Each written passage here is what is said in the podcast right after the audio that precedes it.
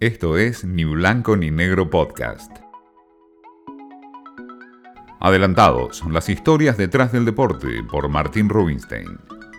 Y comenzó la fase de grupos en la Copa Libertadores 2021 y también la Copa Sudamericana. En el torneo continental, con mucha presencia argentina, Boca, River, Racing, Argentino Juniors, Vélez y Defensa y Justicia de hecho, el equipo de Varela fue el último campeón de la Copa Sudamericana y reciente campeón de la Recopa ganando en Brasil al Palmeiras por penales. Paralelamente a este torneo, nuevo formato para la Copa Sudamericana, también en fase de grupos con mucha presencia argentina, Central, Arsenal, Newells, San Lorenzo, que viene de caer por Copa Libertadores ante Santos e independiente. Tendremos una agenda muy cargada en estos próximos meses, si la pandemia lo permite, en un formato de esta fase de grupos que va a finalizar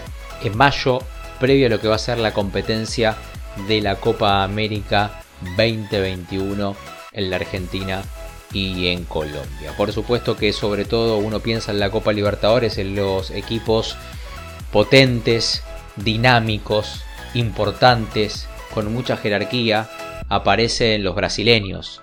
Palmeiras, el último campeón, que más allá del título viene de mayor a menor. Y después tenemos el foco del Flamengo de Brasil, que se quedó con la espina de la competencia pasada luego de perder en octavos de final con Racing por penales. Y otro de los grandes protagonistas será el Sao Paulo, equipo dirigido por el argentino Hernán Crespo, que está en el grupo del Racing Club de Avellaneda. Competencia sudamericana, agenda apretada para los equipos argentinos, pero por supuesto con la misma pasión para disfrutar de este año continental. Esto fue Ni Blanco ni Negro Podcast.